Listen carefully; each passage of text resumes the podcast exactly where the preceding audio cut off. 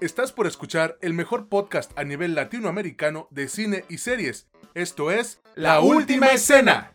Comenzamos.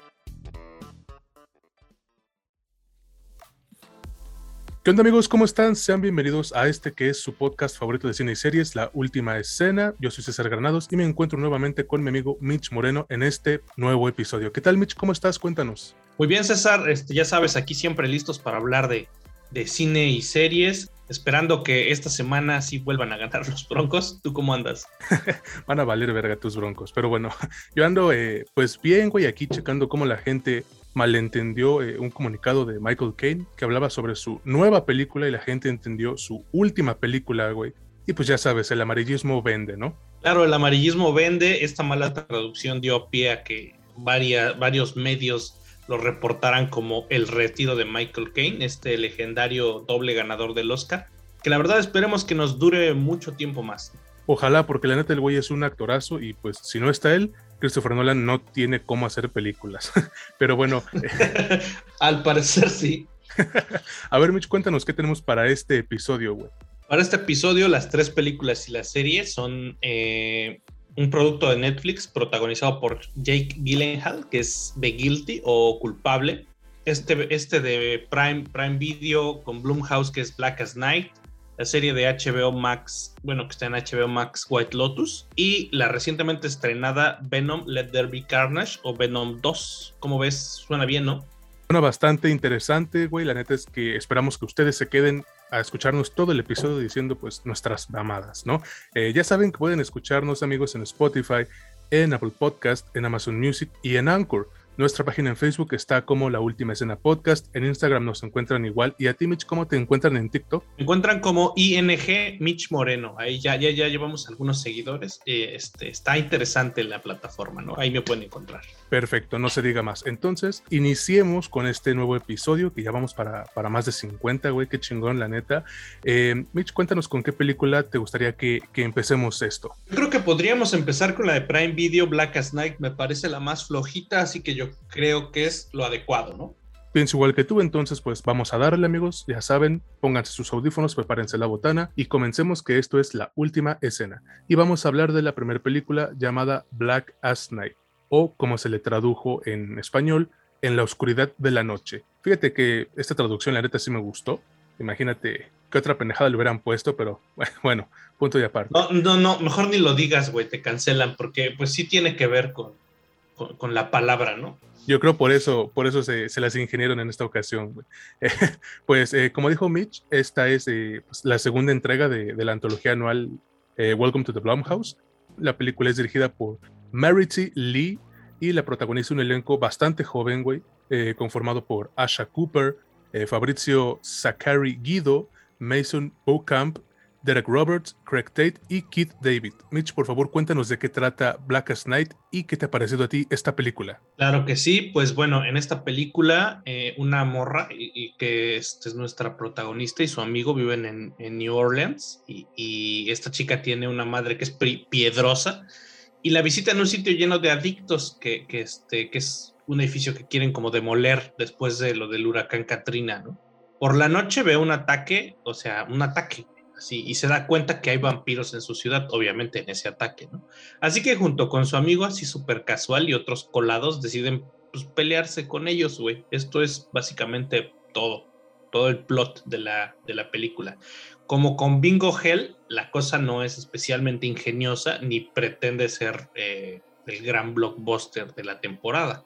A mí me ha parecido que la neta la película es bastante mala, güey. O sea, bueno, es predecible, está llena de clichés baratos, también hace un uso descaradamente barato del presupuesto, aunque entretenida por ratos a veces, a neta, o sea, no, no, en ese sentido no es como que te dé hueva o te aburra o algo así, pero yo creo que también otras veces uno está cansado de tener este tipo de películas, filmes, productos, como le quieras llamar, que son meramente entretenidos, güey, y no, no son algo que en verdad, en verdad te atrape. Como te dije, a mí me ha parecido entretenida, vaya, no es como que vaya yo a, decir, evítenla a toda costa, no la vean, escóndanla, entiérrenla en, en, atrás de su sótano y nunca la vuelvan a sacar jamás. Pero no sé si yo podría recomendarla. dentro de lo que yo encuentro positivo, pues vaya, es, es, es principalmente lo, lo digerible que pueden ser este tipo de episodios eh, que parece que se supone que sean películas, pero a mí me parece más bien como episodios de una serie de terror adolescente, eh, que, pues por lo mismo que son digeribles, pueden ser entretenidos, frescos, eh, mm, no sé, dinámicos, pero más allá de eso no encuentro gran cosa. No, no, no creo que, que tú le hayas encontrado tampoco gran cosa, pero pues mejor dime qué te pareció a ti. Eh, la neta sí me entretuvo, güey. Me gustó a secas. Eh, creo, que, creo que la historia funciona lo suficiente. O sea, tiene errores muy obvios, sí. Pero creo que su estructura no está mal armada. No voy a decir que está muy bien. O sea, está, no está mal armada. Y con eso. Creo que pues no se extiende más en cuestiones en, en las que no lo necesita. Yo, yo te sugiero que, que, apagues el cerebro a ti que nos estás escuchando. Y aquí vas a tener pues 87 minutos, o sea, ni una hora y media de entretenimiento clase B, güey, que está perfecto para un viernes en la noche, ¿no? Justo como con la, con la película anterior de esta antología que ya dijiste tú, eh, Bingo Hell. Creo que, creo que Blackest Night funciona de manera adecuada como un, melodrama, pues, sobrenatural, ¿no? Para, para chavillos, para pubers.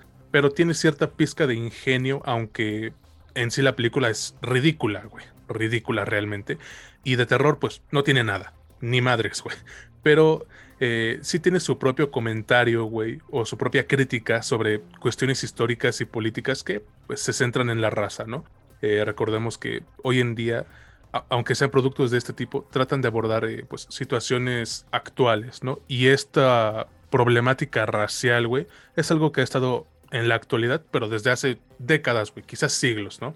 Y es que de verdad podría, podría no parecerlo, pero creo que, creo que esta película trata de enviar un pequeño mensaje, como dije, una crítica hacia estas estructuras de poder en Estados Unidos, mientras que tratan de darte al mismo tiempo un producto mínimamente, güey, entretenido. Y digo, tampoco es que lo logre muy bien, al menos para mí, pero sí se agradece el, esfuerzo. Y es entendible, güey, viniendo de una directora debutante, ¿no? Tienes que comprender que cuando alguien eh, debuta con su película, pues va a tener ciertas fallas muy notorias. Creo que las actuaciones pues, son lo que esperas de una película clase B. No les van a dar ningún Oscar, güey, pero tampoco creo que se merezcan un Razzie como muchos cinéfilos de Facebook piensan, güey. Es más, eh, a pesar de que la protagonista es la que mejor se rifa en su papel, yo siento que aquí es más como de eh, voy a agarrar este trabajo, güey, para irme curtiendo, para ir practicando y ver en qué la cagué, en qué me rifé, y pues ya que me den otra película, voy mejor preparado, mejor preparada. ¿No crees? Sí, yo creo que, que este, la, la ¿cómo se dice? La falta de experiencia de, la directora, de, este, de la dirección, perdón, hace que, sí se noten algunas cosas, pues que son de, vaya, de, alguien que no tiene suficiente eh, camino recorrido. Lo mismo pasa con los actores.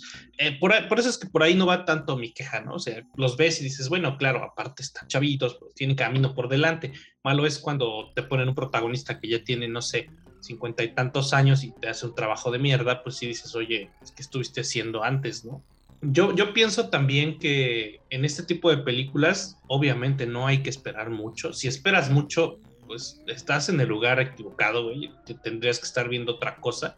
Por lo mismo es que, mm, si bien te digo, yo pienso que es una película mala, yo sí me aventuraría a decir, pues si estás medio aburrido, quieres ver algo así como súper, súper relajado, güey, sin pretensión alguna, inclusive mientras haces otras cosas, como ese tipo de películas que pones mientras estás cocinando, comiendo, haciendo algo más, haciendo el quehacer, güey.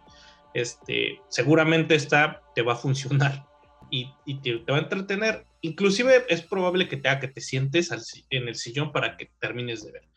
Ahora, volviendo a tu punto, yo creo que sí es cierto. Eh, pese a que el mensaje sea pequeño o sea grande, si, está bien hecho o no está bien hecha la película, es completamente comprensible y, completamente recomendable que los productos traten de abordar estas temáticas que por muchos años pasaron súper invisibles, güey. Y la gente piensa que, que toda la vida nos la hemos pasado mandando mensajes, ya sea raciales, étnicos, contra la homofobia, güey, contra la transfobia, contra este, la xenofobia, todos estos vicios que tiene la, sociedad, pero no, de hecho es muy reciente, güey, no, no, no, llevamos muchos años en esto. La gente piensa que sí, pero no, apenas hace 30 eh, años estaba bien hablar, decirle frijolero un mexicano en Estados Unidos, ¿no? Cosa que ahora es impensable. Pero, pero bueno, eh, saliéndonos de ese tema, yo creo que, que este, pese, a, pese a esto y pese a lo que yo digo, mm, me aventuraría a decir que, que, sí la recomiendo y con esto, con esto cerraría con, con esta película. Yo voy a agregar un poquito más, güey. Eh, creo, que, creo que pudieron haberle metido otros 30 pesos a los aspectos técnicos y al maquillaje, porque mira, no es que yo me ponga exigente con esta madre, güey. Ya cuando llevas 30 minutos dices, ah, ok, no te voy a exigir nada, pero sí hay partes en donde se ve chafísima, o donde se ve como proyecto de universidad. Y pues vienes de, de las producciones de Blumhouse, ellos tienen varo al menos. O sea, los vampiros se andan tragando un güey y no se ve la sangre ni por accidente, güey. No, no mames, cabrón, ¿no? Eh, otro, otro detalle que para mí le resta ciertos puntos es el voice cover que hace la protagonista a lo largo de toda la puta película. Ya llegó un punto en el que me cagó los huevos. Eh, quizás, quizás si este trabajo lo hubieran hecho con un tono y una temática un poquito más serios, pues chance le funcionaba el voice cover, ¿no? Pero como esta madre se siente igual a un capítulo crossover entre Scooby-Doo y Scary Movie, pues lo que te produce es cringe y te hace voltear los ojos así de, ay, no mames, por favor, güey. Pero bueno, ya para concluir, creo que es un trabajo mediano, que no busca hacer otra cosa, entiéndanlo por favor, y que aún sin tener ni las mejores actuaciones, ni la mejor historia, y que tampoco sea particularmente aterradora, Black Knight tiene chispa suficiente para, para satisfacer al público, güey, que tiene antojo de un drama sobrenatural centrado, como ya dije, en pubertos. Y si ustedes lo quieren ver, pueden encontrarlo en Amazon Prime Video. Vámonos ahora con la siguiente película. Este es un salto sumamente enorme en cuanto a calidad. Y estamos hablando de The Guilty, Nomich, esta película de Netflix que también se le conoce como Culpable. Como, ya dije, este es un thriller proveniente de Netflix y vamos a contarles pues de qué trata este pedo, ¿no? Es una adaptación de una película danesa con el mismo nombre.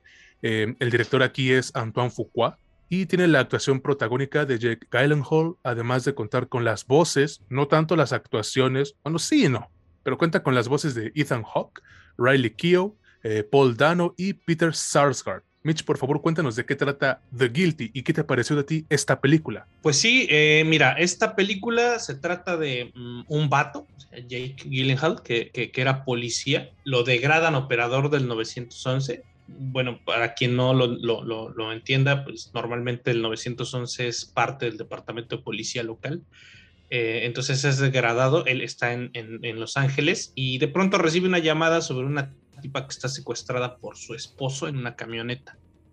Eh, eso básicamente es todo, ¿no? O sea, ese es el plot, güey. Recibe la llamada y pasan, pues, le dan seguimiento. Si les cuento más, pues también les voy a hacer spoilers, ¿no?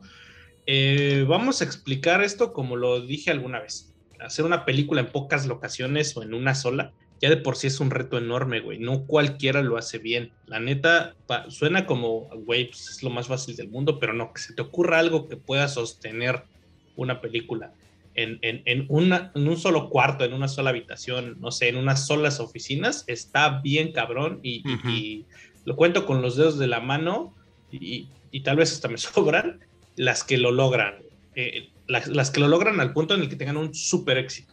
Esta es la razón por la que le hicieron este, esta, este remake, ¿no?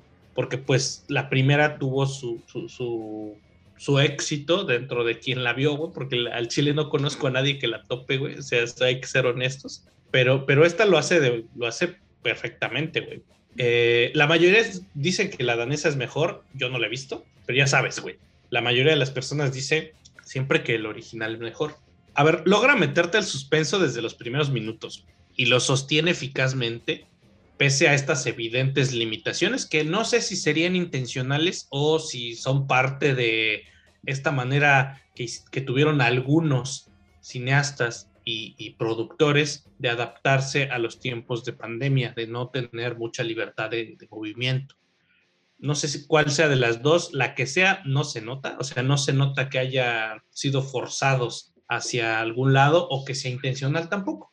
Yo, yo pienso que acá el peso lo carga totalmente el protagonista, sin duda alguna, y posiblemente con otro protagonista con menor personalidad habría sido súper complicado que te sostenieran sostuvieran, perdón, el, el, filme durante todo el tiempo que sucede, que, sucede, que acontecen todas estas cosas. Eh, pero, pero, pero Gyllenhaal lo hace de maravilla. A mí me parece que, es, que es muy buena su, su, interpretación. Así que desde que, güey, desde como el minuto, no sé, dos, tres, ya te tienen así bien atrapado, güey. Y hasta el final no te suelta. Y eso es lo que más me gustó de la película. Obviamente, no había dicho, pero la película me gustó bastante. No sé a ti qué te pareció. A mí también me gustó mucho, güey, y creo que es uno de los trabajos que más he disfrutado en, este 2021, la neta. Voy a hacer aquí un pequeño paréntesis, eh, recalcando lo que ya dijimos. Eh, esta película es una adaptación, pues, de la versión original de Dinamarca, que además, pues, tiene el mismo nombre. Si tú ya la viste u optas por solo leer la trama en Wikipedia, pues, pues, de una vez prepárate para un guion similar casi totalmente, güey. Eh, salvo por uno que otro cambio menor en el segundo acto y en la escena final, porque pues, yo, yo, yo me aventé hace tiempo esa película en una clase. no, no pensé, jamás, jamás pensé que fueran a hacerle un remake o una adaptación más bien. Pero pues mira, el mundo está lleno de sorpresas, ¿no? Eh, el director que es este, que es este Antoine Fuqua, no es realmente conocido por su sutileza o, su estilo discreto, discretón a la hora de dirigir. Pero, güey, yo creo que aquí nos logra ofrecer un thriller eh, tenso, claustrofóbico y, que la neta sí es atractivo porque nos avienta la historia de un güey que lucha con su conciencia. O sea, básicamente, para mí con esta película, Antoine Fuqua se redimió luego de la porquería, la mierda que nos dio con su trabajo anterior, este Infinite, Infinite o Infinity, no me acuerdo, donde sale este, el Mark Wahlberg, güey. Está horrible la película. Mark Wahlberg, sí, sí, sí está bien culera. Pero bueno, sigamos. La, duración que tiene, que tiene The Guilty le ayuda muchísimo, muchísimo, Mitch. Y me quedé de madre que si la extendían más, se pudo ir al carajo. Pero no fue así, güey. Miren, ya sin créditos, esta película dura una hora 25 minutos, o sea, no es ni hora y media. ¿A dónde quiero llegar, güey? Es concreta, concisa y compacta. Y así funciona muy bien, porque distribuye bien sus tiempos o sus actos y no te llena de paja argumental. Pero yo, sinceramente, concuerdo aquí con Mitch. Es la actuación tan poderosa de, Jake Gyllenhaal lo que transforma este trabajo en algo que sí vale la pena invertir nuestro tiempo. Y es que al no separarnos en ningún momento de su personaje, sí podemos experimentar, a través de él obviamente, un montón de emociones, güey, que van desde la apatía eh, hasta la culpa que carcome por dentro este detective. No les voy a contar por qué, sino pues yo sé que si les cuentan un spoiler se les baja la presión y casi casi se suicidan, pendejos. Pero bueno, eh, los demás participantes, güey, también nos dan actuaciones eficientes a pesar de que pues, no salen ni un minuto en pantalla lo cual no es necesario, ahorita que lo pienso, güey, porque la presencia de Galen Hall es tan cabrona que te quedas inmerso en sus pláticas o llamadas, pues, ya sea directo de su phone o en la línea del 911. El güey lo supo manejar increíble. Y mira, la película mantiene un ritmo estable hasta que llega a, la hora. Pero ya de ahí, bueno, ya después de ese marcador, yo pienso que, que, comienzan los problemas de ritmo y la película se estanca un poquito. No sé tú, Mitch, pero conmigo esos últimos 25 minutos se sintieron como si duraran 40, eh, con todo de que el plot twist sí sorprende. Bueno, al, menos si no has visto la versión original de, esta película. Y fíjate, yo pienso que, que, sí establecen bien a todo el cast y la historia, la premisa, lo que quieras, ¿no? Pero también pienso que se esforzaron tanto en establecer la vida del prota que, que, la pregunta de qué le sucedió exactamente a, la víctima principal de la historia y a dónde la lleva el, el malo, se siente pues como de sobra, cuando eso es lo que más debería importarte, ¿no? Eh, para empezar, no es realmente un gran misterio y lo quieren hacer eh, complicado innecesariamente a medida que, va avanzando la película hacia el clímax. Pero, pero, si tú que nos estás escuchando estás dispuesto a ignorar estos detalles, así como el estilo que tiene este Foucault, que es como de docudrama y que la neta para mí está de sobra, Mitch, pues vas a tener una película entretenida que te engancha desde que empieza y que maneje el suspenso de una manera muy inteligente. Eh, dicho esto, güey, yo creo igual que si no has visto el original, esta va a funcionar mejor. Sí la recomiendo totalmente. No es que esté mal hecha, eh, simplemente falla en poquitas cuestiones y te la puedes acabar en una tarde y luego te puedes poner a ver otra película o una serie. ¿O tú qué piensas? Sí, yo también, yo también la recomendaría sin ningún problema. Además, dura muy poco. Eh, eh, que es, que es una de las virtudes que tiene. Hacia el final, pues no es, yo siento que no es que tenga, no es que tenga problemas el ritmo o la dirección, sino que el, la premisa principal no da para, no da para, para toda una película si no tienes muchísimo cuidado. Es bastante difícil eh, lograr esto, como te dije, ¿no? No, no, es muy, no es muy sencillo hacer algo, algo así con, con tan poquitas locaciones. A mí me gusta, güey, también me gusta que tenga esta, este como mensaje de, que no siempre la víctima es la víctima, que no, no todos los policías están para chingar. Pues estas, estos, estos detallitos que le puso ahí el director me parecieron pues, bastante agradables también para ponerse en pantalla y ciertamente necesarios. Definitivamente yo creo que es una buena recomendación para un fin de semana. Igualmente, y como dije, o sea, la pinche película no dura ni hora y media. Creo que, es más, les voy a hacer un pequeño spoiler. Ninguna de las tres que estamos reseñando o que vamos a reseñar dura más de hora y media. Entonces, las tres se las pueden mamar sin albur en un día. Digo, si tienes obviamente pues las ganas, ¿no? Si no, pues ahí está la Liga MX y yo voy a ver la Liga MX hoy. Vámonos ahora. Eh, vámonos ahora con, con el siguiente producto. Esta es la serie que vamos a reseñar y la pueden encontrar en HBO Max. Les repito, The Guilty, esta que acabamos de reseñar, está en Netflix. Y la serie de la cual estamos hablando se llama The White Lotus. Es, eh, bueno, originalmente nació como una miniserie para HBO Max, pero tuvo un recibimiento tan cabrón en la plataforma y pues de parte de la crítica y la audiencia que ya la transformaron a una serie de antología y ya están desarrollando la segunda temporada. Eh, Mitch, por favor, cuéntanos de qué trata esta serie de White Lotus y qué te ha parecido a ti. Ah, claro que sí, mira, pues The White Lotus trata sobre un montón de gente blanca y rica que vacaciona en Hawái y nos muestran sus vacaciones. Y fin, esto, así de simple. Y es neta, güey. Mira, eh, aquí yo me voy a permitir diferir bien cabrón con la crítica. honestamente, yo estuve leyendo muchas críticas de, varios lados y encontré el mismo patrón, pero ahí, a eso voy. Primero voy a dar lo que pienso, ¿no? Si primero voy a decir lo que pienso. Desde el primer episodio queda claro que de algún modo esperan que nos parezca suficientemente interesante el que todos nuestros protagonistas carezcan de una problemática sólida y solo vayan sobre la marcha, ahí, esperando a ver qué chingados les pasa, como si nos mamara el chisme. Claro que nos mama el chisme, pero a veces no es suficiente. Lo que para algunos fue un mensaje en contra de los privilegios de los blancos y ricos, la verdad es que para mí solo fue un desfile de sinsentidos, donde los personajes jamás establecen los puntos de tensión en la historia como para que se genere ni siquiera una pizca de suspenso. Cada capítulo me parecía interminable, debido a que no sentía ni la menor empatía, aversión o interés por ninguno de los involucrados. Hay personajes, inclusive, como la mamá de Stifler, que esto es una referencia de chavorrucos, que de plano no aportan absolutamente nada a la historia. Nada. Pero te quitan al menos una hora de las siete que dura esta madre. Acá voy a lo que pienso, güey. La verdad, a mí no me ha gustado ni un poquito, güey. Nada. Me costó un chingo de trabajo terminarla de ver y cuando volteé a ver las críticas, resulta que la mayoría de la crítica se quedó con esta serie o le gustó la serie porque tiene este mensaje de, ah, sí, al final, después de todo lo que pasa, todos siguen igual de ricos, todos siguen igual de blancos, todos siguen igual de felices, todos volvieron a su... todos los que eran ricos y blancos, obviamente siguen siendo blancos, ¿no? Siguen siendo ricos, siguen, siguen siendo felices de la vida y los que están abajo, la gente de abajo, es a la que se la llevó la chingada, ¿no? Ese mensaje como antirricos, obviamente a la crítica, sobre todo a la gringa, se lo vende muy, muy, muy fácil y te lo compran en chinga. Pero las críticas de contenido, las críticas de, técnicas, no, no, no abundan, güey. No, ninguno abundó en eso. Todos abundaron en el mensaje.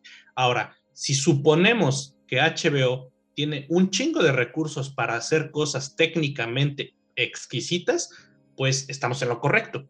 Hizo, hizo, ha hecho unas de las mejores series en la historia de la televisión. No tienes ningún pretexto para no saberte de manual cómo generar tensión, cómo crear suspenso, cómo presentar a tus protagonistas, cómo establecer los hilos de tensión entre los protagonistas, las problemáticas y irlos sacudiendo para que nos generes suspenso. Acá, una, Nunca, nunca hay una presentación formal de las problemáticas suficientemente fuertes de los protagonistas y nos conformamos con que eh, este, es, este es un pequeño spoiler, no creo que afecte mucho. Uno de los protagonistas tiene problemas maritales de recién casado con su esposa. Verga, güey. No, no, pues qué cabrón, ¿eh? O sea, qué, qué potente premisa, no mames. La otra, esto tampoco es spoiler, fue de vacaciones porque se le murió su mamá y, es una pinche alcohólica que anda como drogada todo el día y, y, ya, güey. Eso es todo. Por eso te digo, a mí me parece que, que, que, la premisa se reduce a eso, un montón de gente blanca que tiene vacaciones y te muestran sus vacaciones y se supone que no sea suficientemente interesante para verlo.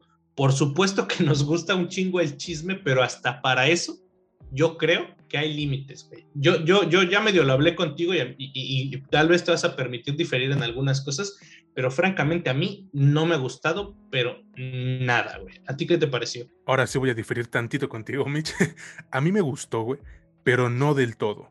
O sea, sí, sí me entretuvo, no lo voy a negar pero igual pienso como tú en varios aspectos, sobre todo en la historia principal, entre comillas muy grandes, que la neta no me capturó para nada, güey. ¿Por qué?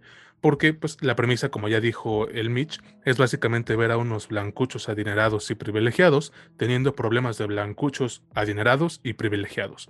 A lo que voy es que yo no puedo sentir empatía por estos personajes, ¿no?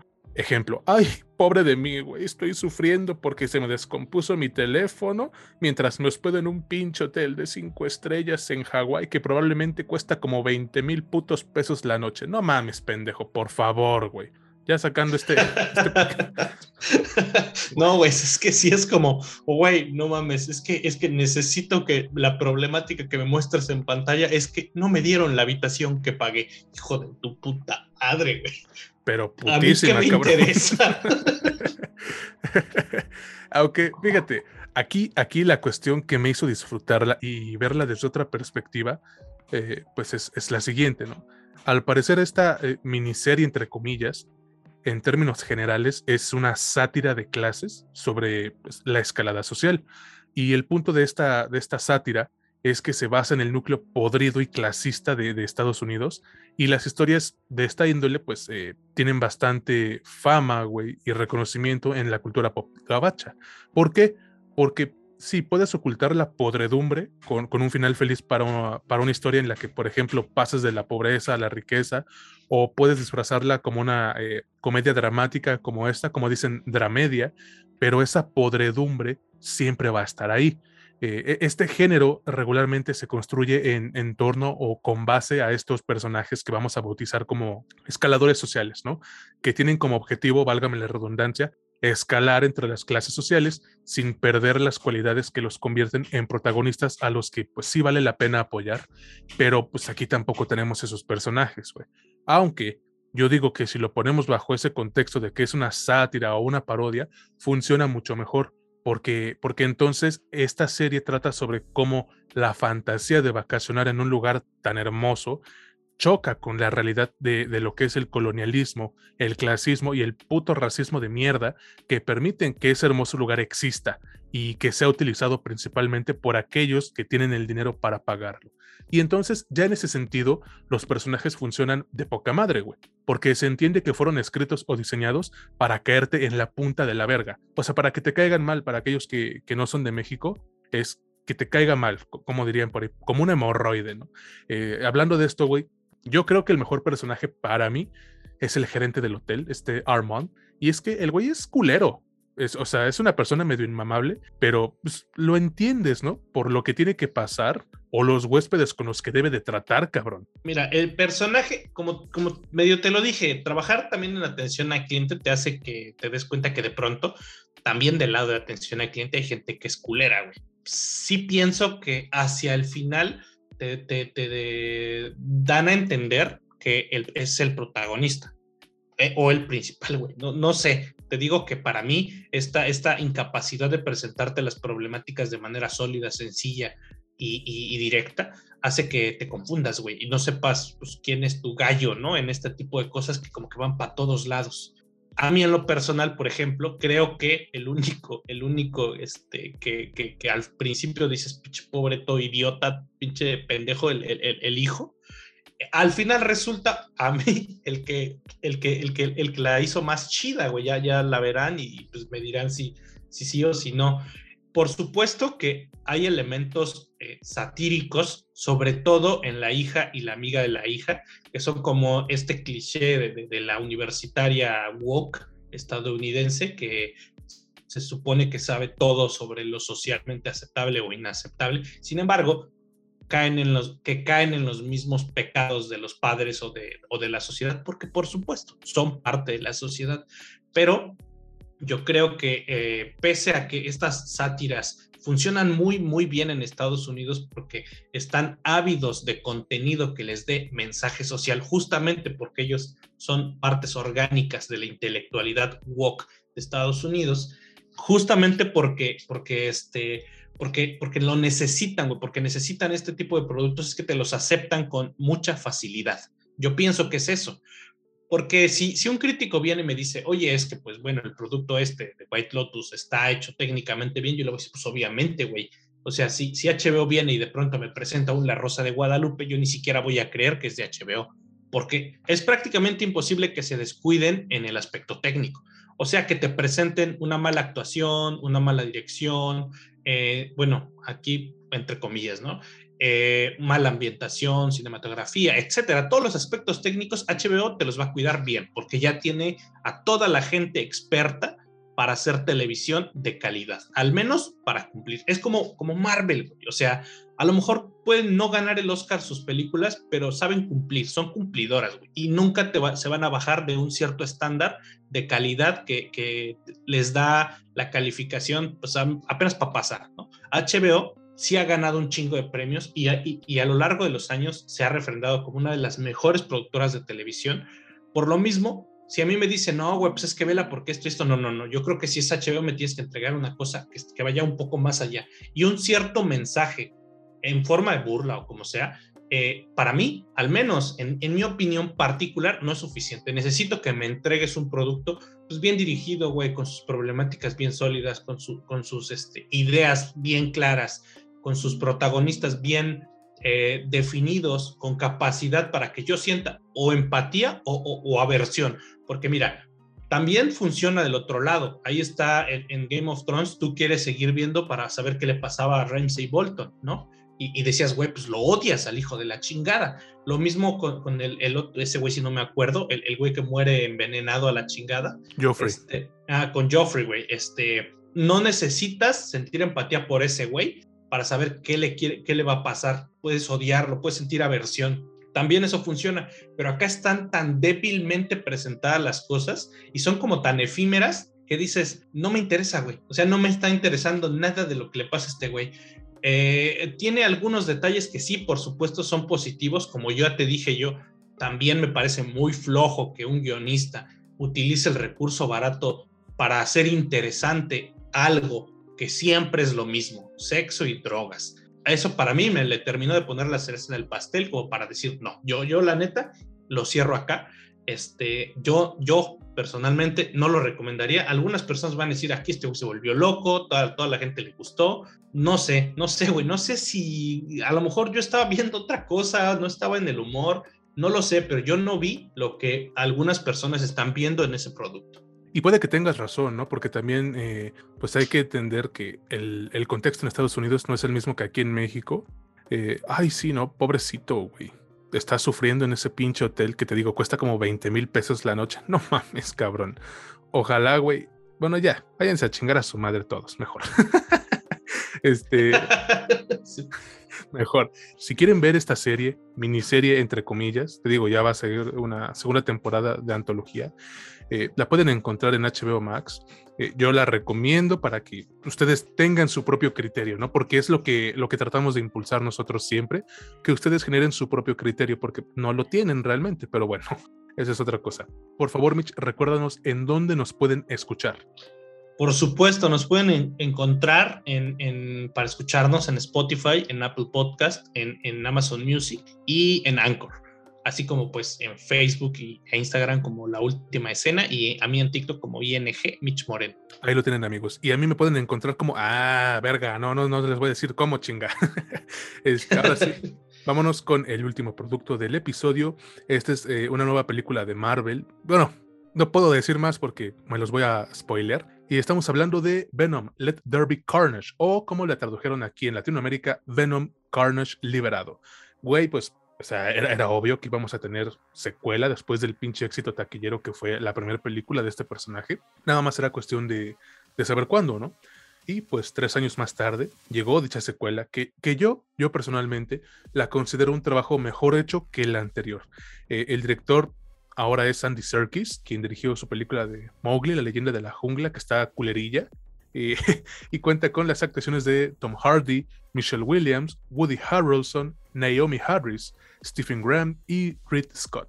Mitch, por favor, cuéntanos de qué trata Venom, Carnage Liberado y qué te ha parecido a ti esta película. Por supuesto, pues luego de los sucesos de la 1, Eddie Brock parece pues, ya llevarse más o menos chido con, Venom, ¿no? Con, con, este simbionte. Intenta rehacer su vida como periodista y de pronto se encuentra con Cletus Cassidy, que al parecer tuvo una infancia bien culera y lo... Cassidy. Cassidy, es Cassidy. Y lo... ¿Estás seguro? Yo toda la vida pensé que era Cassidy desde que leía los cómics, güey, pero bueno. Seguro que es... como sea, chingue su madre. como sea, güey, e, e, ese güey. Este, al parecer tuvo una infancia bien culera y, entre comillas, vamos a ponerlo así, lo contagie del simbionte y nace Carnage y se madrean y pues ya eso es todo, así. Es, es la premisa, no le estoy dando ningún spoiler, güey, era evidente que Venom se iba a madrear con Carnage, ¿no? Eh, me parece que acá el punto flaco de la película es su duración. Voy a tratar de explicarme, porque aunque para algunos puede ser bastante amigable, para mí, en lo personal, en este caso particular, porque como ya hablamos de otros productos que duran hora y media, creo que es un punto en contra, güey, porque mm, no sé si, si, no sé si, si a ti también te pareció, pero creo que no se toma el tiempo de desarrollar un conflicto como que sólido o un villano suficientemente profundo. O sea, de algún modo me, dio la, la, O sea, percibí como si el villano odiase a alguien solo porque tenía que odiarlo, güey, porque pues obviamente sabes que es el villano, ¿no? Aunque Hardy y Harrelson hacen su trabajo perfectamente, pues no se les puede pedir más, la neta, este, pues, más que cumplen, son, son, son, son bastante buenos. Eh, yo creo que el problema de origen es un guion un poquito flojito, aunque sí es cierto, yo también considero que la película está mejor realizada que, la primera. Otro de los puntos en, flacos que le encontré es el manejo de la cámara, que se nota, que, hace mostrar, o sea, nos muestra que el director no es especialmente veterano para, para dirigir. Utiliza recursos muy flojos para disimular la acción, para que no se vean el CGI chafa, o a lo mejor no tenían mucho presupuesto. No tengo idea de por qué, pero hay demasiado movimiento en las cámaras, demasiado, güey. O sea, cuando en, en la acción debe de haber movimiento para que no sigas tanto eh, los, los golpes, patadas y eso, porque pues son coreografías en las que obviamente no se están golpeando de verdad. Cuando es CGI hay movimiento para que no lo notes tanto, para que parezca más orgánico y se fusione más con el fondo, con lo que sí es real. Eh, pero hay una línea delgada. Si la cruzas, puede hacer que el ojo humano no pueda seguir lo que está pasando en pantalla y acá pasa mucho. Ese es un error que, que, este, que definitivamente se va mejorando con el tiempo, los directores van aprendiendo cómo hacer las cosas de mejor manera. Acá se le notó lo, novato. Pero fuera de eso, la película me divirtió, güey, me entretuvo un chingo. O sea, yo le tengo cariño a los personajes, tal vez eso hace que, tenga un gusto particular por la película, pero no, no me quita, yo creo que no me quita la objetividad al decir que, que sin duda alguna el producto, el filme cumple en su afán de presentarnos tanto a este, este villano como una secuela digna de Venom y de lo que logró un éxito en, taquilla en su primera entrega, ¿no? No sé a ti qué te pareció. Pues mira, a mí la película me ha gustado bastante y creo que si bien no es un parteaguas en el cine de superhéroes, pues sí es como dije al principio mejor que la primera. O sea, está chido el que podamos apreciar un trabajo de superhéroes que comprende lo aterrador que puede ser el mundo, incluso si tienes, pues, literalmente superpoderes. Quitando The Voice, obviamente, ¿no? Yo creo que la película hace que te enganches a la relación entre Eddie Brock y Venom, como lo hacen las películas de comedia romántica, güey. Incluso Palm Springs, de la cual ya hablamos aquí y que está muy chingona, vayan a verla. Eh, me parece que, que Venom Carnage Liberado se preocupa más por las relaciones con sus personajes que por la trama general, como tú decías. Eh, una trama que, depende de estas relaciones casi con exactitud, porque pasa de largo varios puntos que lucen importantes para la trama, pero que no te da tiempo de analizar. Eh, ¿a, qué me refiero con esto? La película se siente igual, ¿no? Como una comedia romántica pero pues aquí se podrá decir que, ya pasamos la luna de miel entre estos dos pendejos y, lo que vemos son las fricciones matrimoniales, ¿no? Como, como casi en The White Lotus, nada más que ahí empiezan desde, desde la luna de miel. Mira, ya no se siente tan cursi como la del 2018. Y esto es gracias a la química que desarrollan eh, pues, Tom Hardy con Venom, que recordemos también lo, lo interpreta él. O sea, él hace la voz de Venom, de Venom, amigos, por si no tenían idea. Mira, hubo quejas de que la película dura 90 minutos, de entrada no dura ni eso, dura una hora 26 y a lo mejor puede sentirse pequeña sin albur en comparación a los otros productos de, superhéroes que te avientan, no sé, güey, dos horas como mínimo, ¿no? A lo mejor sí, a lo mejor no, güey. Yo creo que la duración por momentos juega a favor de esta película. O sea, es breve, como dije, en, la, en las otras dos. Es concreta y es funcional. Y eso pues lo sabe Andy Serkis, ¿no? Que también eh, sí se nota la novatez, entre comillas, aunque el güey ya tiene como tres películas antes de esta. Y mira, hablando de, este cabulilla, yo creo que tener a Andy Serkis como director es, es un beneficio enorme para, para la película, güey, ya que este cabrón conoce a la perfección lo que se debe hacer para que los personajes que son meramente digitales se sientan vivos. O sea, este güey es el rey del CGI. Él interpretó a Gollum, él interpretó a King Kong, a Caesar, etcétera, cabrón. Eh, o sea, se nota el colmillo que tiene para la animación, por así decirlo. Eh, tiene un gran manejo de CGI este güey. Y, la forma en la que Venom, eh, pues, navega por este mundo, güey, sobrepasa lo que vimos en su debut allá en el 2018. Y la neta, para mí, le da vida a una saga que empezó con el pie izquierdo. Eh, también se puede ver que Tom Hardy estaba divirtiéndose de a madres a la hora de hacer su personaje o sus personajes, pues. Y eso es un punto bastante positivo para este trabajo, además de que estuvo más involucrado en el proceso creativo. Puedes, puedes notarlo, cabrón. Por eso la película te digo que es mejor. Y mira, para mí, el ver a Woody Harrelson como villano siempre va a ser pues, divertidísimo. Pero hay varios momentos en donde su personaje sí se queda algo opacado por el de Naomi Watts que, interpreta a Shriek, que es la villana eh, secundaria. Aún así, pues creo que la película logra compensar estos momentos eh, donde no hay carisma por parte del personaje de, de, Harrelson con una enorme cantidad de acción eh, desenfrenada que se da cuando nos muestran a Carnage, que por cierto siempre ha sido de mis personajes favoritos de Marvel, probablemente mi mero favorito, güey, o sea, tú ponme a quien quieras y digo, ¿sabes qué? Carnage, Carnage, no, ¿quién gana entre Goku y Vegeta? Carnage, chingan a su madre, güey. Ojo, Aquí a lo mejor me van a crucificar, pero sí parece que la categoría de la película le quita un poco eh, la intensidad, ¿no? Carnage acumula bastantes cuerpos, cadáveres, por así decirlo. Venom también, aunque en un menor grado. Y aún así, creo que nunca es tan satisfactoria como siento que debería haber sido, güey. O sea, puedes notar que, que Serkis, como ya dijiste, intenta complementar estas limitaciones de su película con un chingo de explosiones o cortes rápidos, pero aquí es difícil no darse cuenta del potencial perdido, Mitch. Aún así, no me parece una mala película creo que cumple lo suficiente y va a dejar satisfechos pues a una gran mayoría de fans, menos a los fracasados que huelen a sudor, que andan mame y mame con que ah, es que nerfearon a Carnage, pues obvio, pendejo, si no lo nerfean se acaba la película en 17 minutos, no seas estúpido. Pero bueno, eh, ya para concluir, güey, creo que es, eh, es recomendable. Eh, no busca convertirse en la octava maravilla del cine, creo que ninguna película de superhéroes busca eso, sino solamente ser una secuela dirigida directamente hacia los fanáticos de esta química tan rara que tienen eh, Venom y, Eddie Brock, ¿no? Eh, creo, que, creo que esta película, Venom Let There Carnage, abraza, güey, con entusiasmo el, el, lado más, pues, tonto de la película, de la franquicia, y la vuelve un mejor trabajo que la primera, como ya dije, además de que con su escena postcréditos confirma algo que todos los fans de Marvel llevábamos esperando por años. ¿O tú qué piensas? Por supuesto que a mí me gustó, yo creo que la puedo recomendar sin problema y sin lugar a duda coincido.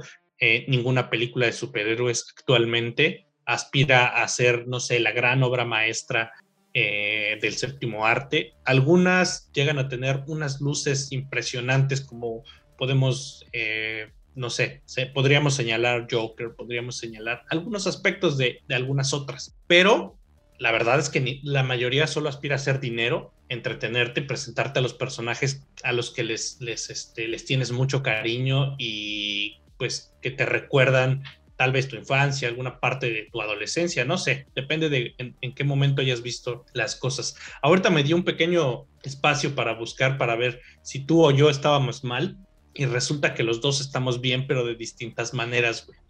Es Cletus Cassidy, el, el o sea, cuando fue presentado Cletus Cassidy, el, el, Carnage de la Tierra 616, que es la que todos hemos leído en cómics o todos queremos haber leído, pero Cletus Cassidy si es Carnage en Superior Carnage, que de hecho es una de las ah. series que más, más a las que más cariño le tengo recientemente con el personaje.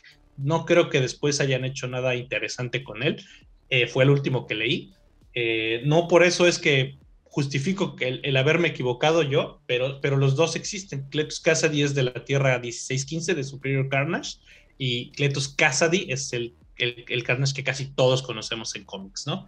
Eh, yo con esto concluyo. La verdad es que si pueden irla a ver en, cine, pues vayan a ver. Se disfruta mucho. Es, es este súper fresca, güey. Y además, pues dura una hora 26, como dijo César. Así que no perderían mucho tiempo. Y, y sin lugar a dudas, no se van a arrepentir. Yo pienso eso, ¿no? La neta, güey, a menos que vayas esperando el hilo negro del cine y pues si eso es lo que buscas, güey, qué patético eres, en serio. Pero bueno, amigos, pues ya eh, escucharon nuestras opiniones de estas tres películas y una serie. Em, esperamos que les haya gustado este episodio. Ya llegamos al final, desafortunadamente.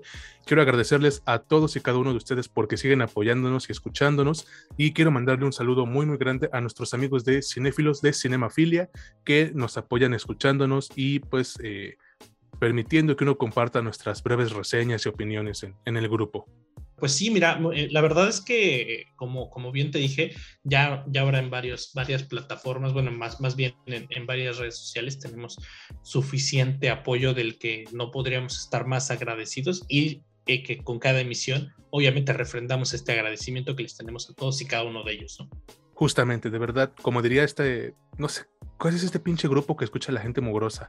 Eh, gracias totales, ¿no? Creo que era Cerati el que decía eso, pero bueno.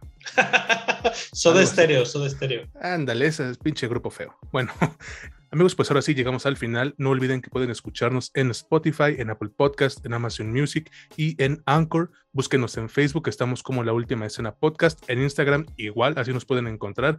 Y a Mitch lo pueden encontrar como ING Mitch Moreno en TikTok, ¿no? Perfecto. Pues ahora sí, no hay nada más que agregar. Nos despedimos y esperamos contar con ustedes en el próximo episodio. Eh, ahora sí nos vamos porque ya, ya está el DC Fandom y me estoy perdiendo de todo, güey. Nos vemos amigos, que estén muy bien. Recuerden, yo soy César Granados y estuve con Mitch Moreno en este que es su podcast favorito de cine y series, La Última Escena. Recuerden que no es lo que te cuentan, es cómo te lo cuentan. Que pasen un excelente día, tarde, noche. Hasta la próxima.